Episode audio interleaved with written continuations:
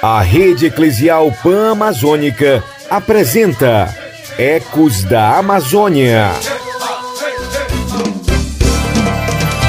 Dá um cheiro gostoso no ar. Cheiro gostoso me faz delirar. Que tu tem no meu coração. Retrato engolosei, mas o sabor dessa emoção é no ritmo dessa ciranda embalo dos sabores da Amazônia que já estamos por aqui com o nosso paneiro recheado de informações e sabores e saberes para compartilhar com você. Então aumente o volume, chama os parentes, pois o Ecos da Amazônia já está no ar.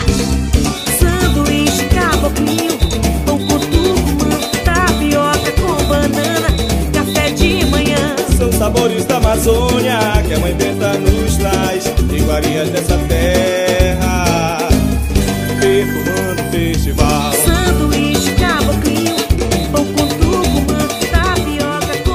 música que estamos escutando relata muito bem sobre os mais diversos sabores da Amazônia, que vão desde os deliciosos frutos como o açaí até o peixe assado chamado tambaqui. Ah, e tem o famoso X caboquinho, muito encontrado lá no estado do Amazonas. No entanto, Apesar de toda essa biodiversidade, não somente na região amazônica, mas em todo o Brasil, muitas pessoas estão passando fome. E neste episódio do Ecos da Amazônia de hoje, vamos abordar sobre fome e segurança alimentar e entender que fatores têm levado esse índice e que ações podem ser feitas tanto pelos governos e como a sociedade civil organizada para reverter esse quadro. Mas antes de chamar a nossa primeira convidada de hoje, vamos refletir um pouco mais sobre uma canção que tem tudo a ver com este assunto. Ecos da Amazônia.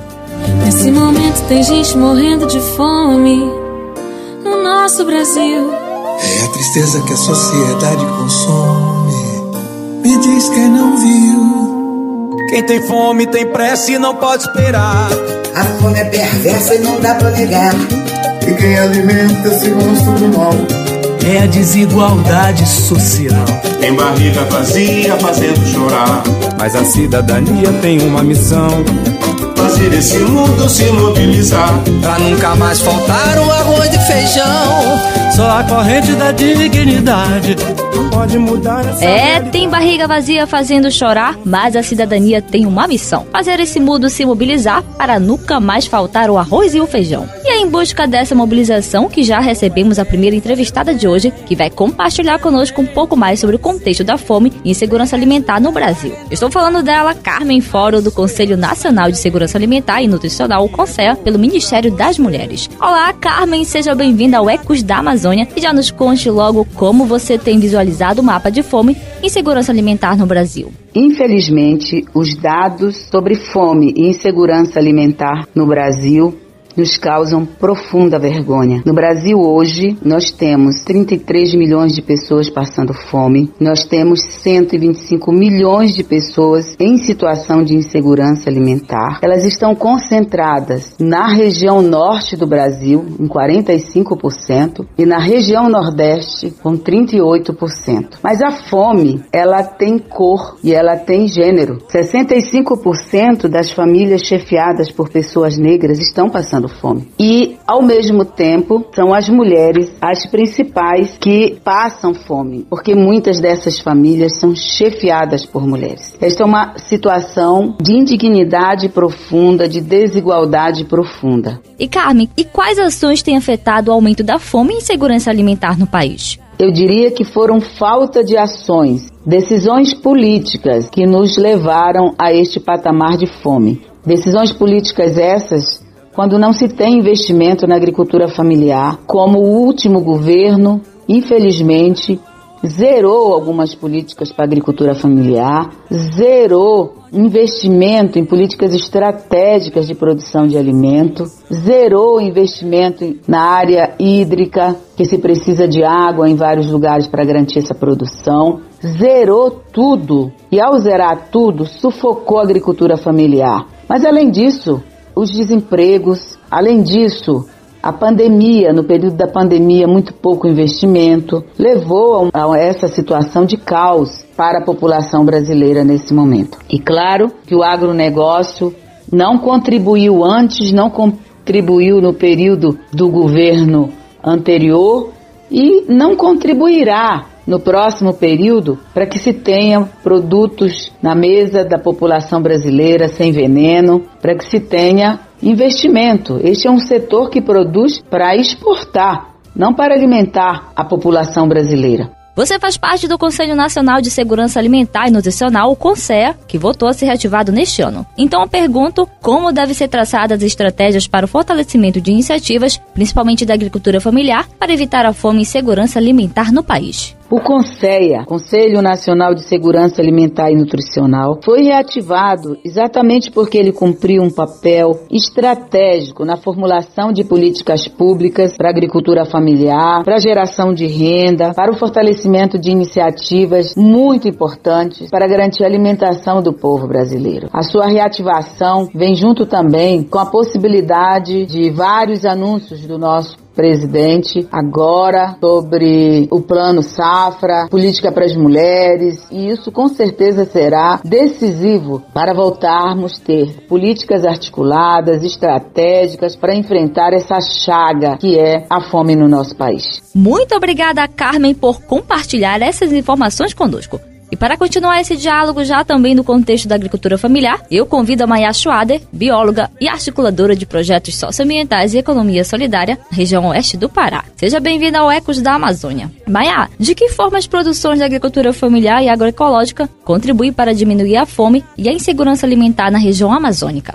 A produção da agricultura familiar agroecológica, ela é fundamental para de alimentos saudáveis e os alimentos básicos que compõem é, a alimentação cotidiana das famílias aqui na nossa região amazônica. É dessa produção familiar que vem os alimentos mais frequentes na mesa, né? os alimentos regionais, os alimentos que compõem a dieta amazônica. Dessa forma, ela contribui muito com esse fornecimento dos nutrientes básicos, né, presentes na alimentação das famílias, não somente das famílias que se encontram no campo, mas esses alimentos são fornecidos aos núcleos urbanos. Muitas vezes, inclusive, famílias pobres recebem doação dos parentes que estão no interior de forma gratuita, né, sejam eles frutos e diversos é, outros tipos de alimentos, farinha, macaxeira, tubérculos, de modo geral. Então essa produção familiar, ela contribui de forma muito expressiva para que as famílias amazônicas tenham o alimento necessário para se nutrir e para manter as boas funções do seu corpo para uma nutrição saudável.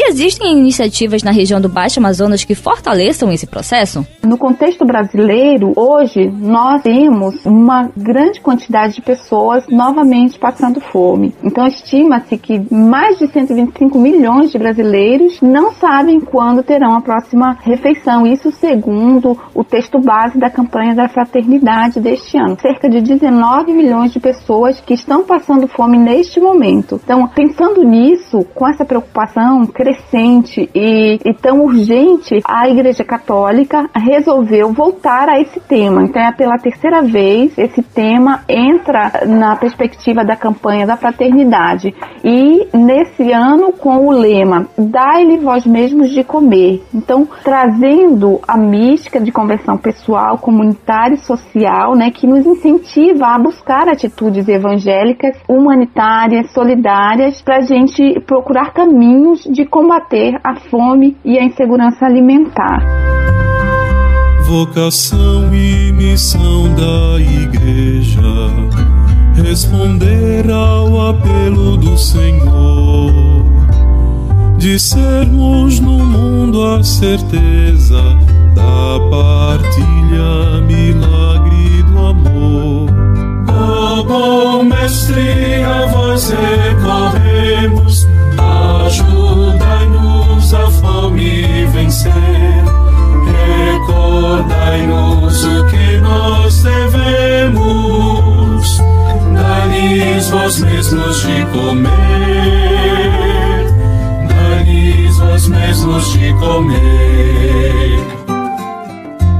como é bom saber que articulações como a campanha da fraternidade são reforçadas em todo o país e que também os agricultores familiares estão se mobilizando nos territórios, plantando semente e compartilhando os frutos dessa terra. E por falar em frutos, na região amazônica a maioria dos alimentos regionais contribui com o fornecimento dos nutrientes básicos presentes na alimentação. No entanto, algumas produções sofreram alterações por conta da expansão de empreendimentos, como é o caso do território quilombola Jambuaçu, na comunidade de São Sebastião, no município de Moju, no estado do Pará. E é para lá que nós embarcamos agora para conversar com a última entrevistada de hoje, a Guilmar Correia, moradora deste território. Seja bem-vinda ao Ecos da Amazônia. Guilmar, inicialmente compartilhe conosco como vocês trabalham a agricultura familiar em seu território. Falando um pouco assim de como está se dando na minha comunidade, ela vem passando por um processo de transformação. Vamos se dizer que o carro-chefe na agricultura da nossa comunidade, no nosso território, sempre foi a mandioca. Mas por conta dos empreendimentos, do mineroduto, a mandioca a gente não consegue mais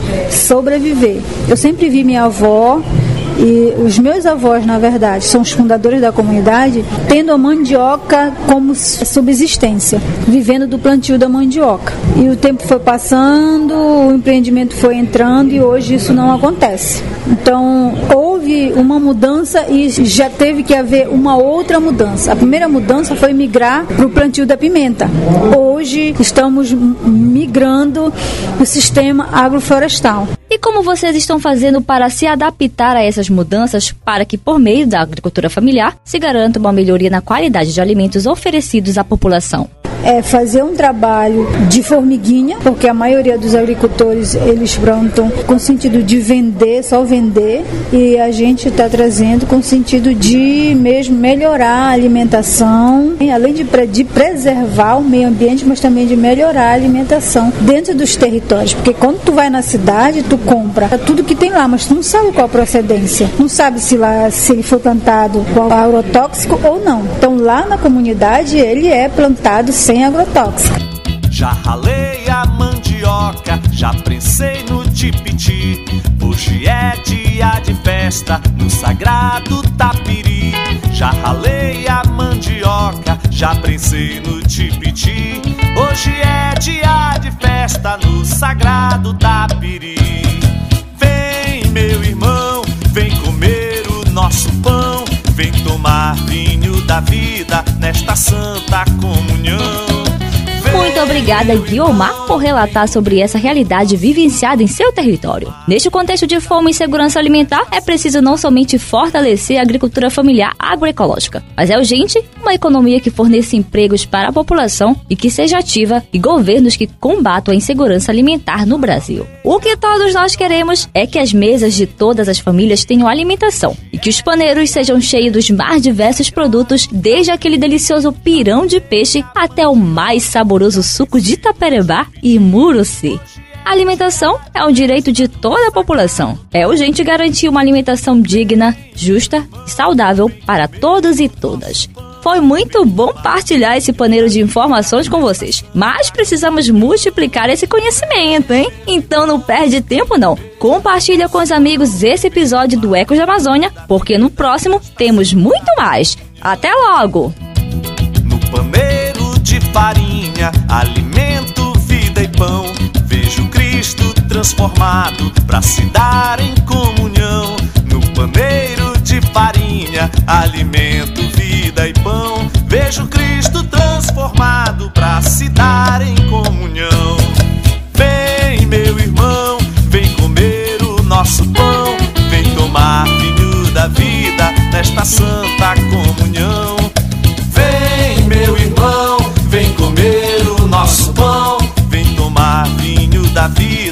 Nesta santa comunhão. Você ouviu Ecos da Amazônia, uma produção da Repam Brasil.